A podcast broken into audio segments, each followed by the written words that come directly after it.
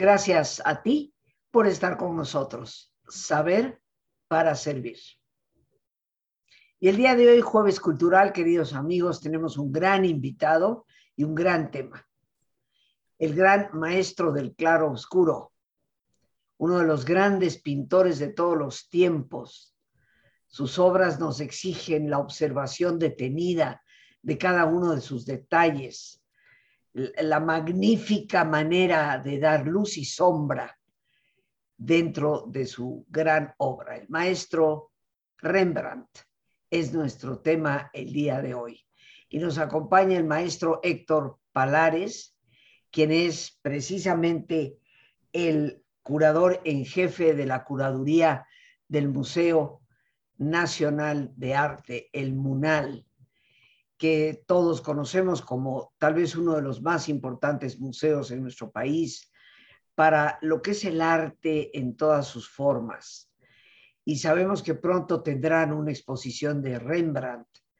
Qué gran oportunidad para nosotros poder asistir, si no es que ya está puesta, pero él es el que nos va a, comentar y hablaremos de esto hacia el final. Primero, ¿quién? ¿Cuándo? ¿Dónde fue Rembrandt? Mi querido Héctor, bienvenido al programa como siempre. Te agradezco inmensamente tu participación y que nos enriquezcas con la cultura tan importante para el desarrollo humano en este jueves. Adelante. Rosita, pues un gran gusto, siempre agradecido contigo, con tu gentileza y con todo tu público que tan amablemente nos da esta siempre cálida bienvenida. Y como bien lo señalaba Rosita, pues escuchar ya de suyo la palabra Rembrandt nos evoca inmediatamente esos contrastes de luz y sombra, nos convoca a presenciar el preciosismo, es decir, esos detalles extraordinarios a los que tú aludías en la pintura holandesa del siglo XVII, y cómo no tener en la mente algunas de las obras más célebres del artista, como la famosa Ronda Nocturna que conserva el Rijksmuseum en Ámsterdam, en Países Bajos, como pensar en la lección de anatomía una obra señera en su momento por presentar la investigación, la disección del cuerpo, donde había en otras latitudes católicas tanta controversia con la ciencia, o pensar también, pues ya incluso, Rosita, en asuntos muy taquilleros, como la tormenta en el, en el mar de Galilea, que es la única marina que pinta Rembrandt y que fue robada en, los años 90 del Isabella Stuart Gardner Museum en los Estados Unidos y cuyo paradero hoy sigue desconocido. Y hasta series televisivas ya se han dado al respecto. Increíble, increíble cómo una obra desaparece de un museo. Exacto. Sin saber hasta la fecha dónde y cómo quedó. ¿Dónde y cómo quedó? Exacto. Sí. Obviamente eh, existen algún tipo de copias, fotografías. Sí. la obra está plenamente registrada y en catálogos y como te decía, es un eh, asunto muy interesante porque al ser no solamente la única marina de Rembrandt, el artista se autorretrató en ella. Él la pintó hacia 1633 y realmente aparece un joven jalando una cuerda del mástil y es un autorretrato de Rembrandt. No olvidemos que ese es otro tema, Rosita. ¿Cuál, es el título de la obra propiamente? La tormenta en el mar de Galilea, que es justamente una pieza, un pasaje bíblico y que bueno, pues la obra, como te comentaba, ha cobrado, además de su maravillosa envergadura artística, técnica y demás, pues por supuesto el tema de su sustracción de este museo ha dado pie a toda suerte de especulaciones e interpretaciones. Bien, esto es una obra de 1633, ya nos estás ubicando en la época del siglo XVII de Rembrandt. Él es obviamente holandés, ¿Y en qué fecha es que nace? Mira, Rosita, un poco sobre la historia del artista. Rembrandt nace en Leiden, en los Países Bajos. Él no nace en Ámsterdam, llegará a Ámsterdam hasta sus 25 años de edad aproximadamente. Nace en 1606 Estamos hablando del arranque del siglo XVII, estamos hablando de que Rembrandt será contemporáneo, bueno, hay que decirlo, él es hijo de un molinero. Cuando nos pensamos en que es hijo de un molinero, lo pensaríamos esencialmente de un origen muy humilde, cuando en realidad no lo era, ya que para aquella época los molinos, que siempre acompañan este emblemático paisaje holandés, daban buenos réditos. Finalmente era una de las industrias más eh, pues, eh, redituables en aquella época si bien no era un burgués o un gran propietario mercantilista, pero pensemos que Rembrandt venía de un ambiente eventualmente acomodado. Él se matriculó en la Universidad de Leiden eh, por voluntad de su padre, por supuesto, pero apenas estuvo ahí unos años debido a que él, pues lo tendremos evidentemente a flor de piel, era un artista nato un artista de corazón. Sabemos que él dejará la universidad para empezar a vincularse con artistas como Peter Lastman, como Jan Liebens. De hecho, Lastman fue su gran tutor, su gran mentor, el que lo impulsará a mudarse a Ámsterdam, que por entonces era la gran capital comercial, cultural, económica de los Países Bajos, y que bueno, pues gracias a ello, llegará a la capital neerlandesa y ahí empezará ya su camino como artista. No olvidemos, Rosita, que para aquella época pensar en un maestro no lo podemos entender como lo pensamos hoy, el artista en individual, el artista de inspiración. No, era una forma de trabajo colaborativo, lo que llamamos gremio. Había un maestro, oficiales, aprendices, es decir, todo un cuerpo de trabajo en torno a la figura, obviamente, del propietario del taller. Rembrandt podrá incluso abrir un taller propio en la ciudad de Ámsterdam, que actualmente es la Casa Museo Rembrandt, de la capital holandesa, y que bueno, empezará a ganar fama, encargos de particulares, de burgueses, incluso de la iglesia, porque también Rembrandt hizo arte religioso, no como Rubens, pero bueno, tiene una etapa importante de su producción, sobre todo en estampas con temática religiosa, aunque bueno, pues los grandes asuntos de su pintura serán los retratos, los paisajes, los temas alegóricos, es decir, personajes de la Biblia, de la mitología grecolatina, pasajes religiosos también, tanto en pintura como en grabado, y que bueno, esta fama de Rembrandt, ya tú bien lo decía Rosita al inicio de esta charla del día de hoy, el empleo deslumbrante del claroscuro. No olvidemos que cuando nosotros hablamos de barroco, Rosita, no solamente tenemos que pensar en el barroco católico, el barroco de Rubens, de Zurbarán, de Murillo, del Españoleto, de Juan de Valdés Leal, que es aquel barroco católico recargado de el discurso de la contrarreforma, con las imágenes en escultura, en pintura, en arquitectura, que exaltan aquella fe de los siglos de una iglesia de profunda sensibilidad y de profundo mensaje didáctico. También hay un barroco protestante. No olvidemos que Rembrandt pertenece a la franja del norte de Europa, una franja que había seguido las grandes reformas religiosas, de Martín Lutero en Alemania, de Juan Calvino en parte de Suiza, de Francia, de Países Bajos, por ejemplo, la reforma anglicana de Enrique VIII en Inglaterra. Es decir, era una franja diferente, separada de Roma, separada del Vaticano, siguiendo sobre todo mensajes del cristianismo primitivo y que bueno, la época de Rembrandt es la época del auge de un pensamiento puritano, calvinista, de una vinculación directa con Dios, con esta comunicación que tanto propugnaron los reformadores. Y hay algo muy importante, Rosita, que le pega directamente a Rembrandt, el tema de la ética del trabajo. El trabajo que ponderó los grandes capitales de aquellos mercantes holandeses que recorrieron los mares del sur de Asia, que llegaron hasta América. No olvidemos que ellos literalmente fundaron Nueva York, ellos compraron la isla de Manhattan. Eh, ¿Qué significa esto? Que es una época de crecimiento económico, de capitalismo moderno y que obviamente pues esa es la clientela de Rembrandt. El propio Rembrandt alcanza el estatuto de un burgués, él incluso se vuelve un coleccionista muy importante de pintura, de eh, objetos antiguos de Egipto, de Roma, de Grecia, de armas, de joyas, de monedas. Era un coleccionista nato, además de artista. Entonces, En realidad, incluso muchos de los problemas económicos que tuvo Rembrandt, que los tuvo, y mira que bastantes, fueron por su vocación de coleccionista, gastaba todo lo que ganaba en ello, además de, pues obviamente, hacerse cargo de la economía familiar, ahorita platicaremos de ello, porque Rembrandt se casa una sola vez en su vida con Saskia, la famosa Saskia van Uylenburg, que era una joven adinerada, una joven, ella de muy buena posición social, que finalmente es muy curiosa la anécdota, Rosita, si me lo permites. Saskia se casa con él, tuvieron varios hijos, él la tomó también a ella como modelo en muchas de sus pinturas, pero la mayor parte de los hijos que tuvo con ella murieron de niños murieron en su muy temprana edad. El único que sobrevivió fue Titus, que llegó a una edad más adulta, pero también murió incluso antes que el propio maestro. ¿Esto qué significa? Que hay una anécdota muy interesante porque acordémonos, Rosita, ahora que hemos vivido con estas, estos embates, estas resignificaciones de uno mismo en el contexto de pandemia, de todo lo que nos ha vulnerado finalmente como comunidad internacional, pues en la época de Rembrandt tuvo muchas pandemias. De hecho, una pandemia de peste fue quien se llevó a Saskia, a su mujer, que murió en el año 42, cuando él pintaba justamente la ronda nocturna. Van a morir sus hijos. Rembrandt perdió a la mayor parte de su familia.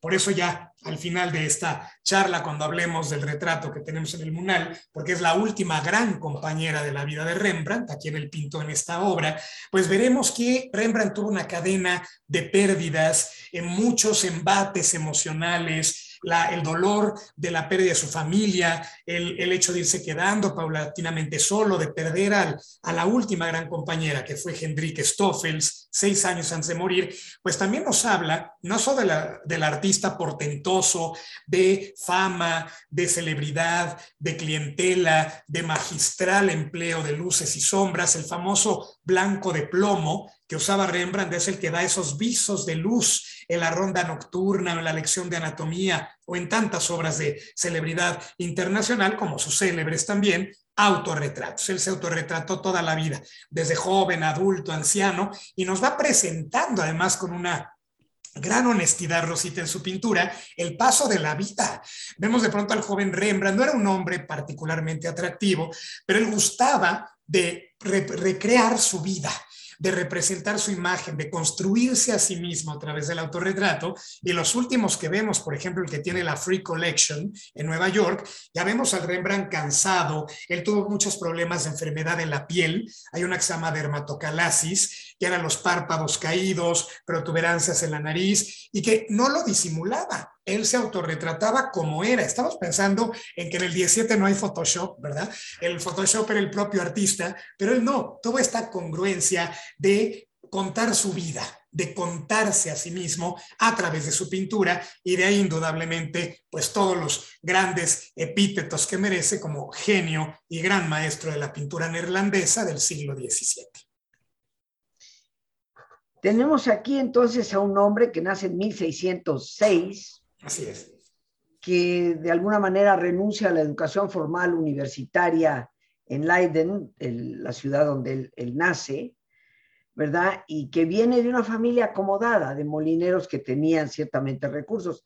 Ya me imagino al papá cuando le dice, pues fíjate que, que no voy a hacer los estudios y me voy a Ámsterdam con mis cuates, ¿no? Así que se traslada a la ciudad de Ámsterdam. y ahí pues participa en lo que era un estudio, lo que era un taller dirigido por un, llamémosle el maestro, y luego los aprendices y los encargados de cada una de las áreas del taller, pero obviamente tenía talento y le empiezan a hacer estos encargos de todo tipo, retratos, paisaje, temas bíblicos, eh, temas mitológicos. Eh, hablabas del barroco protestante y eh, me gustaría que nos dijeras cuál sería, de acuerdo a ti, las líneas básicas de diferencia entre el barroco católico, eh, muy presente en Italia, en España, en Francia, y lo que es el, el barroco protestante de Alemania, de Holanda, y de Inglaterra. Como siempre, Rosita, una pregunta muy puntual, porque no, no abundamos en ese tema y tienes toda la razón. Pero para dar, para darle a nuestros amigos una pincelada de las diferencias. Claro, Rosita, mira, De entrada, cuando pensamos en barroco, no olvidemos, eh, todos nuestros queridos amigos que nos hacen favor de acompañarnos, que barroco no es solamente un estilo artístico. Barroco es una forma de vida, una forma de pensamiento, una forma de vestir, de comer, de hablar. Nosotros en México seguimos siendo muy barrocos, eh, muy garigoleado nuestro lenguaje, nuestra forma de comunicación, nuestros mercados, nuestros olores y sabores. Y eso nos viene también de toda esta tradición. Cuando pensamos en el barroco católico, Rosita, es el barroco de fuera, el barroco de extroversión, el barroco de recargamiento. Pensemos en Rubens, pensemos en estas imágenes pobladas, en estas pinturas de colores, de mujeres con carnes generosas, de efectos visuales, de, formas justamente de crear toda una cultura de propaganda, porque hubo barroco religioso que vemos en las iglesias, en las pinturas, pero también hay un barroco civil. Pensemos en el Palacio de Versalles de Luis XIV o pensemos en la corte de Madame Pompadour y de Luis XV. Es ese recargamiento que vemos en Schönbrunn, en Viena, en fin. El barroco protestante, si nos vamos al otro lado, es un barroco que se vincula también con una forma de devoción, con una forma de ética, de mucho rigor moral que propugnaron los reformadores, justamente buscando una limpieza, una depuración de la institución de la nueva iglesia, pero es un barroco, Rosita, ahí está la palabra clave, intimista doméstico, de puerta cerrada, de la vida cotidiana, de cómo vemos a una joven sirviendo una jarra de leche pintada por Vermeer, que fue contemporáneo de Rembrandt, otro gran titán, pero que quedó incluso ¿eh? bajo la sombra de lo que implicaba la luz de Rembrandt en su tiempo. La joven del arete de perla, que hasta hay una novela y una película sobre ella, con ese intimismo de los paños, las telas, las labores cotidianas, el matemático en su estudio, el cartógrafo con las imágenes de los mapas en los muros de Vermeer, es un barroco de luz interior. Rembrandt tiene una pintura maravillosa que es el filósofo, que aparece un hombre en una esquina con una escalera de madera que nos recuerda estos emplomados de Ámsterdam, estas ventanas que eh, eh, de alguna manera rompen la luz, la refractan en una luz dorada, que es la que Rembrandt veía. Hoy la podemos seguir viendo en Ámsterdam en el pleno siglo XXI en esta arquitectura antigua. Entonces, ese barroco es un barroco discreto, un barroco de valores familiares, de valores de trabajo, de la vida cotidiana, ponderada, obviamente como parte de lo mucho que trabajó Rembrandt, como sus grandes contemporáneos, eh, el propio Monper, indudablemente Vermeer y tantos otros maestros que apostaron por ese intimismo del barroco neerlandés. Yo te agradezco esto porque eh, pues nos ayuda, ¿no? A, identificar un poco eh, esas diferencias y a ubicar a Rembrandt dentro de, dentro de esto. Me llama mucho la atención lo que nos comentas a través de los autorretratos, eh, pues va a contar su vida, porque vamos viendo los cambios en la persona. Ahora, en estos autorretratos, ¿aparecen o no aparecen trasfondos? Generalmente no, Rosita, son fondos neutros. Él aparece en un primer plano, generalmente invadiendo la composición. Él se detiene, tú bien lo señalaba, Rosita, en los detalles, la piel de Marta que adorna su casaca o su abrigo, en los detalles del hilo que va a confeccionar su textil, porque acordémonos que en esta época Holanda tiene un comercio con Asia, tiene un comercio en África, tiene la famosa compañía de Indias Orientales que llegaba a Ámsterdam, porcelana, marfiles, telas, seda, incluso lo que nos conocemos como la porcelana de Delft o la porcelana holandesa que tú tienes por ahí, una que estoy viendo justamente atrás de ti tan bonita con ese patrón azul, viene de China y los holandeses la resignificaron con temas europeos. En eso se detiene Rembrandt. Eso es parte del intimismo, ¿eh? esos valores domésticos, de qué implica una prenda, un tocado, una pluma de pronto en el tocado cuando es joven, pero ya siendo mayor, vestimenta de casa, donde ya sale muy poco, donde está cansado, donde tiene un taller con más de 100 alumnos. Llegó a tener 100 oficiales el taller de Rembrandt. Imaginémonos, por la cantidad de obra, por los encargos tan recurrentes que por supuesto solicitaban a su taller. Él tuvo entonces pues una situación también económica bollante, podríamos decir. Digo, para coleccionar todo lo que coleccionó tiene que haber tenido su buena cantidad de dinero. Eh, ¿Cuándo muere? ¿En qué año muere? Mira, Rosita, hay algo muy interesante en esto que tú comentas. Si bien tuvo un gran caudal y tuvo una gran clientela, llegó a amasar una cantidad muy importante que sobre todo invertía en coleccionar. Sí, era su gran fascinación, pero acabó Rembrandt en un estado, no, no voy a exagerar, miserable. Tenía una cantidad de acreedores, las deudas lo rebasaban, murió Saskia, quedó al cuidado de los hijos, tuvo que empezar a vender su colección, eso debe haber sido terrible para él, es parte de lo que lo lleva en muchos sentidos a la muerte, porque tiene que vender su colección de armas, sus muebles, vender sus objetos antiguos. Hoy lo que quedó lo vemos en la casa estudio de Rembrandt en Ámsterdam, pero estas deudas que además, pues él era un genio, él era un hombre de creación, de estudio de técnicas, de materiales, no se preocupaba por los pagos que nos han ocupado toda la historia, para eso estaban las mujeres que lo acompañaban, que fueron algunas de ellas nodales en su vida, grandes administradoras, economizadoras, la propia Hendrik Stoffel fue la que lo salvó literalmente de la bancarrota. Rembrandt muere en 1669, muere con 63 años de edad, que en realidad, bueno, para nuestros estándares era un hombre todavía muy joven, para eh, obviamente la densidad de población y los estándares del 17, ya no era tan joven, pero a, Rembrandt, mira, los biógrafos bien lo señalan, tuvo complicaciones de salud, tuvo debilidad, pero real, en realidad lo mató la tristeza.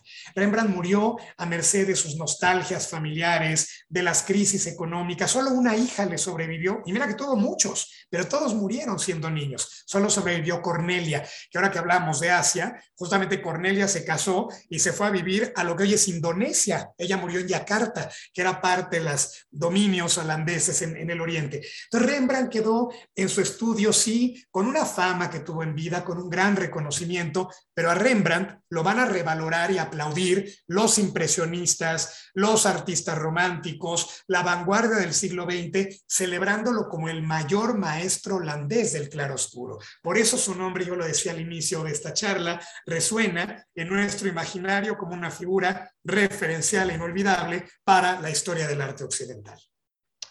Bien, pues ¿qué te parece si hacemos nuestra pausa para nuestro ejercicio, claro mi querido amigo? Y este y ya regresamos contigo para continuar. Bien amigos, pues les voy a pedir que nos pongamos cómodos. Cualquier posición que sea cómoda para ti es una buena posición. Y en esa posición cómoda, si te es posible hacer el alto completo, el alto total, pues qué mejor que cerrar tus ojos. En una posición cómoda y con tus ojos cerrados, toma conciencia de tu respiración, del entrar y el salir del aire en tu cuerpo. E imagina cómo al inhalar,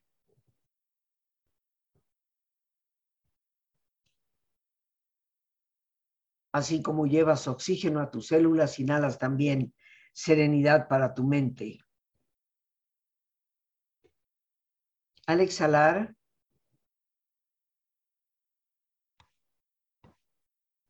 así como tu cuerpo se libera de toxinas, imagina como en ese aire también te liberas de todas las presiones y todas las tensiones. Respira profundamente.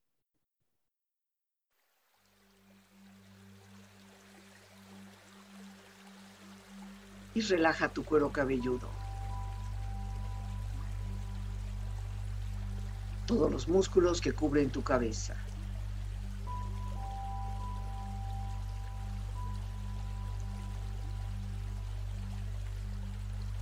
Relaja tu frente. Siente la piel, la vibración de la piel que cubre tu frente.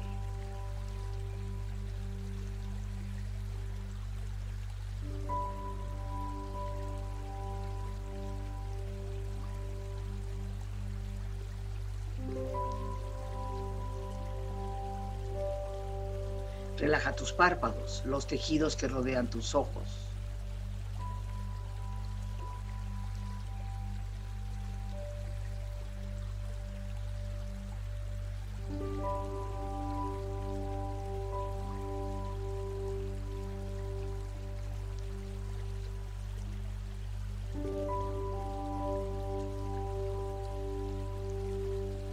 Relaja tus mejillas, toda la piel, todos los músculos que cubren tu cara.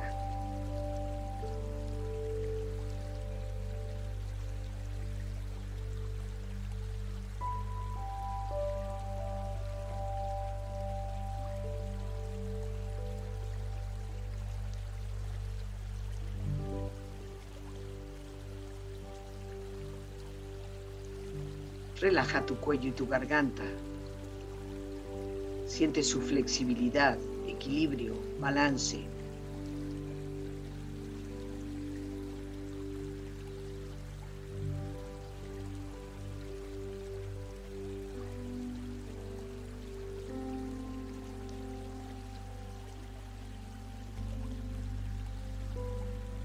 Relaja tus hombros, brazos y manos así como tu espalda. Siente una agradable sensación que relaja todos los músculos en estas partes de tu cuerpo.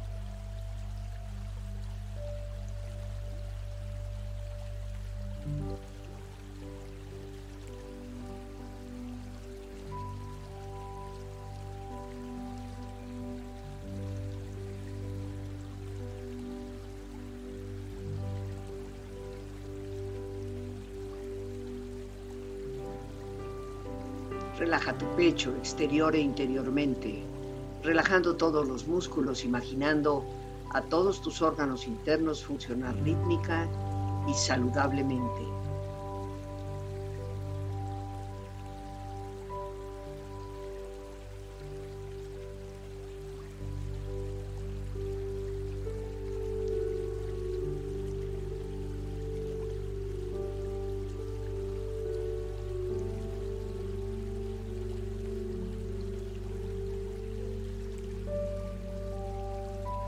Abdomen, exterior e interiormente, relajando todos los músculos, imaginando a todos tus órganos internos funcionar rítmica y saludablemente.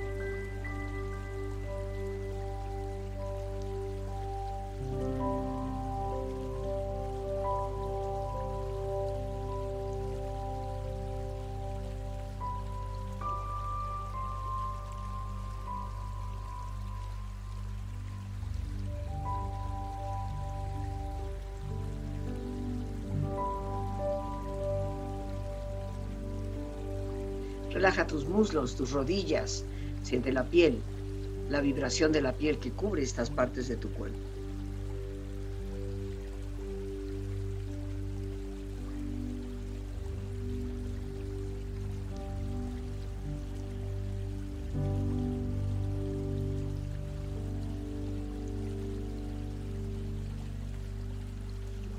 Relaja tus pantorrillas y tus pies.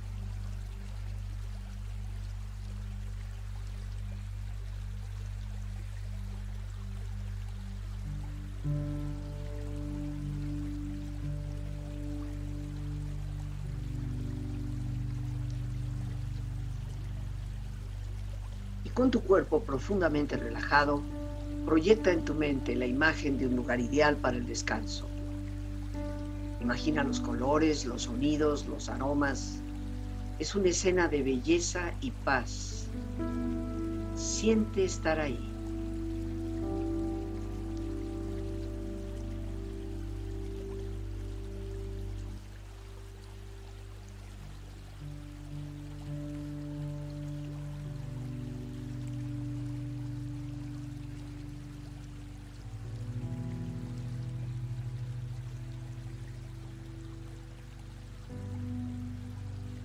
Con tu cuerpo relajado y tu mente serena, reflexionamos con frases mismas de Rembrandt.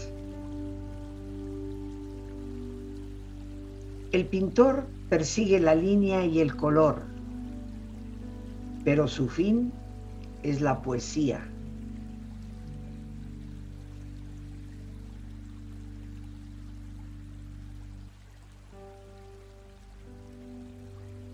La vejez es un estorbo para la creatividad, pero no puede aplastar mi espíritu juvenil.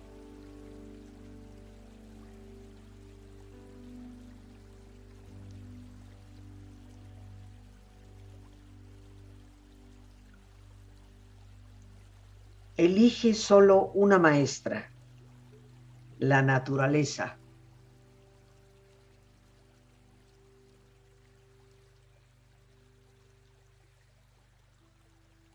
Respira profundamente.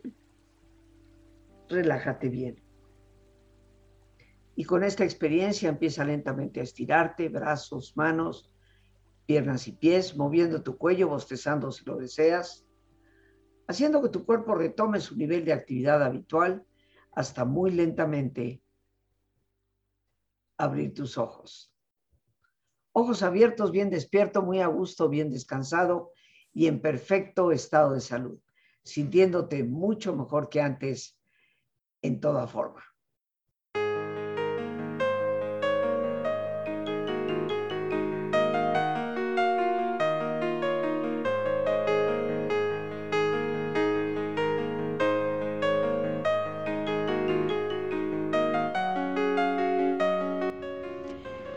La resiliencia es una capacidad de fortaleza interna está conformada por un conjunto de características. Ante las crisis que la vida nos presenta, es indispensable poder recurrir a nuestro propio interior. Después de todo, la respuesta a todo problema, siendo el problema nuestro, está en nosotros mismos. Te invito a mi taller Resiliencia ante las crisis para los días 22, 23 y 24 de marzo de las 7 de la tarde a las 9 de la noche. El teléfono para informes 55 37 32 91 04. Ahí a través de WhatsApp, Telegram, Signal o por llamada telefónica, con todo gusto te atenderemos. Saber descubrir y potenciar las características que nos hacen fuertes es una tarea indispensable para la vida. Un taller que te brindará las herramientas para lograrlo. 55 37 32 9104. Te estaré esperando.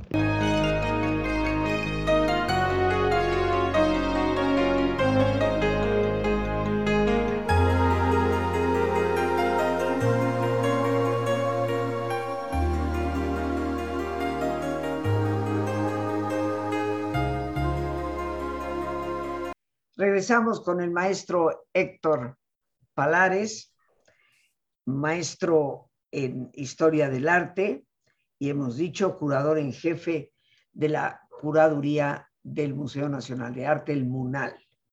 Mi querido Héctor, el tema de Rembrandt es inacabable, pero creo que el hecho de que tengamos en México la oportunidad de ver una obra real, fidedigna, original, de este gran maestro del claro oscuro, uno de los más grandes pintores de todas las épocas, es una oportunidad maravillosa. Así que cuéntanos qué hay en el Munal de Rembrandt.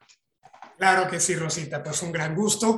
Mira, tener, como bien lo señalas, un óleo original de Rembrandt en México es un motivo de fiesta.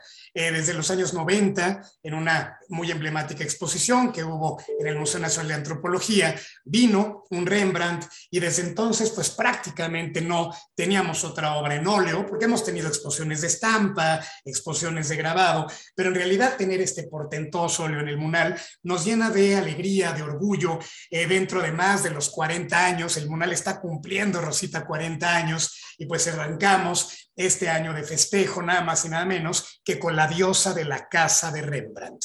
Así se llama la exposición, la diosa de la casa con S, no con Z. Curiosamente, ¿por qué? Porque es el retrato de su última gran compañera de vida, Enriqueta o Hendrik Stoffels pintada nada más y nada menos que como Palas Atenea, la diosa de la sabiduría, la protectora de los guerreros, esta diosa olímpica que fue tutelar de la ciudad de Atenas en la antigua Grecia, y que por supuesto esta obra, que viene de una colección particular en Alemania, acompañada de tres obras más pequeñas de Rembrandt que representan a mendigos y un retrato de Rembrandt, no de él, sino de su discípulo más destacado, que fue Gerrit Du, a él se ha atribuido este retrato, pues la obra que nos da la bienvenida en el Museo Nacional de Arte es este retrato de Hendrike. Vale la pena recordar, Rosita, ahora que hablábamos de los asuntos de su vida y estos pormenores justamente de las instantáneas cotidianas, que eh, esta mujer,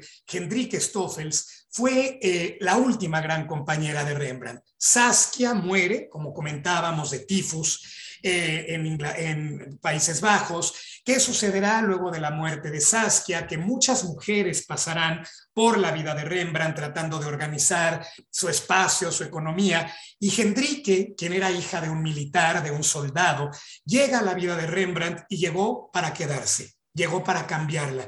Una mujer que, vale la pena recordarlo, ya lo decíamos, Rembrandt no se podía volver a casar luego de la muerte de Saskia, porque ella estipuló en su testamento que si Rembrandt contraía nupcias nuevamente, perdía su herencia, perdía la dote. Imaginémonos con estos conflictos económicos de los acreedores a los que aludíamos, pues Rembrandt nunca se pudo volver a casar. La única mujer como esposa que tuvo fue Saskia, pero con Hendrike estuvo prácticamente 15 años a su lado. ¿Qué hizo Hendrike? Y es importante decírtelo, Rosita, porque esto nos va a revelar la pintura que los amigos van a ver en el Munal, en el Museo Nacional de Arte, es que Hendrike se vio sujeta a un escándalo público. Era una mujer 20 años menor que el maestro. Estaba viviendo con un hombre viudo, que además tenía un hijo, que era Titus. Era un hombre que vivía pues con ella en Mansevía, como se le llamaba en la época, en un amaciato, que pensémoslo para los estándares religiosos de aquella Holanda calvinista de la que hablábamos, pues era algo que llevó a Hendrike a juicio público. Tuvo que experimentar humillación pública, juicio civil, la excomulgaron incluso. Bueno, ¿qué te puedo yo hablar de una mujer que sin embargo tuvo una altura, una dignidad, una entereza para confrontar a sus detractores, para acudir con enorme dignidad ante el juicio, para seguir administrando la economía de Rembrandt, para incluso abrir una galería, abrió una tienda para vender las pinturas de Rembrandt, fue su gran promotora, una mujer de primera, ¿eh? organizaba las colecciones, tuvo una hija con él, hablábamos de eso, Cornelia, ¿y qué sucedió? Que Rembrandt la pinta en 1654, Rosita, no como cualquiera. Él hizo muchos retratos de Hendrike, como los había hecho de Saskia, el Museo de Louvre en París, la National Gallery de Londres conservan retratos de Hendrike, pero aquí el que tenemos ahora de visita en el Munal la presenta como una diosa olímpica una diosa victoriosa. No podía ser cualquiera, Rosita. No podía ser Afrodita, la sensual y caprichosa Afrodita, o era la diosa celosa, esposa de Zeus. Tenía que ser la de la dignidad, la mujer que supo confrontar a su tiempo, que supo actuar con aquella entereza y Rembrandt la pinta con un casco, con un escudo, con armadura, con ese juego maravilloso de luz y sombra, pero con toda la dignidad de una mujer, porque le pone un arete de perla.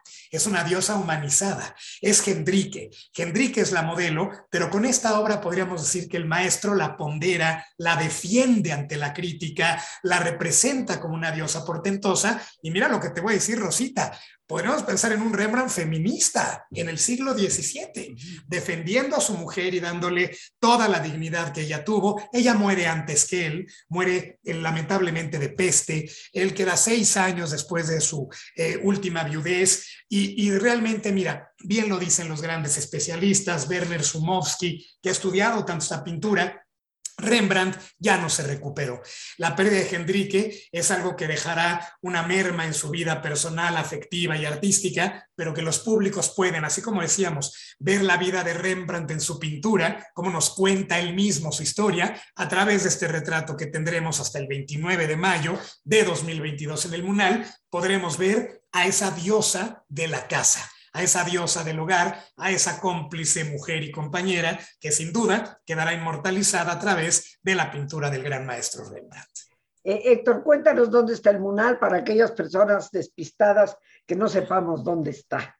Claro que sí, Rosita. Pues estamos en el corazón del centro histórico de la Ciudad de México, el que fuera el antiguo Palacio de Comunicaciones y Obras Públicas y Oficina de Telégrafos, que muchos lo recordarán por esa época. A partir de 1982 se convierte en Museo Nacional de Arte. Hoy, en sus 40 años, 40 años después, pues seguimos celebrándolo. Estamos en la calle de Tacuba, número 8, en el centro histórico de México, a una cuadra apenas del eje central, en este hermoso edificio. Rembrandt estará para todos los públicos. Abrimos de martes a domingo, de 11 de la mañana a 17 horas, a 5 de la tarde. Y bueno, pues la gran oportunidad de ver a Rembrandt en México y en nuestro querido Museo Nacional de Arte. Bueno, espero que ahí sigue estando el caballito. Sigue estando Rosita. Aquí está. No se ha ido, no ha cabalgado todo. No ha cabalgado, ahí está, justo en esa pequeña plaza. Ese es el Munal, queridos amigos. Exacto. De 11 de la mañana a 5 de la tarde, de martes a domingo. A domingo. El lunes cerramos. Es el único día que cerramos, el lunes. Muy bien. Y lo tenemos afortunadamente hasta el 29 de mayo. Pero figúrense, queridos amigos, ya estamos a 17 de marzo, día de San Patricio, nada más y nada menos. Felicidades, mi querido Hugo, porque sé que te llamas eh, Héctor, perdón, te llamas Héctor Patricio. Así es. Es correcto. Así que muchas, felicidades en este día, Héctor, el, gran personaje de la, de la guerra de Troya, ¿no? Sí, claro. Hijo del rey de Troya. Nombre prelénico. El hijo, el hijo eh, que enfrentó a Aquiles, ¿no? Aquiles. Y, bueno, y aparte Patricio, el gran evangelizador de, de Irlanda. Sí, muchas felicidades el día de hoy. Pero a lo que voy, amigos, ya es 17 de marzo, así de rapidito.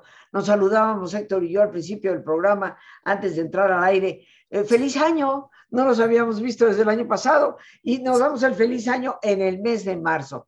Antes de que cierres y abra los ojos, será mayo.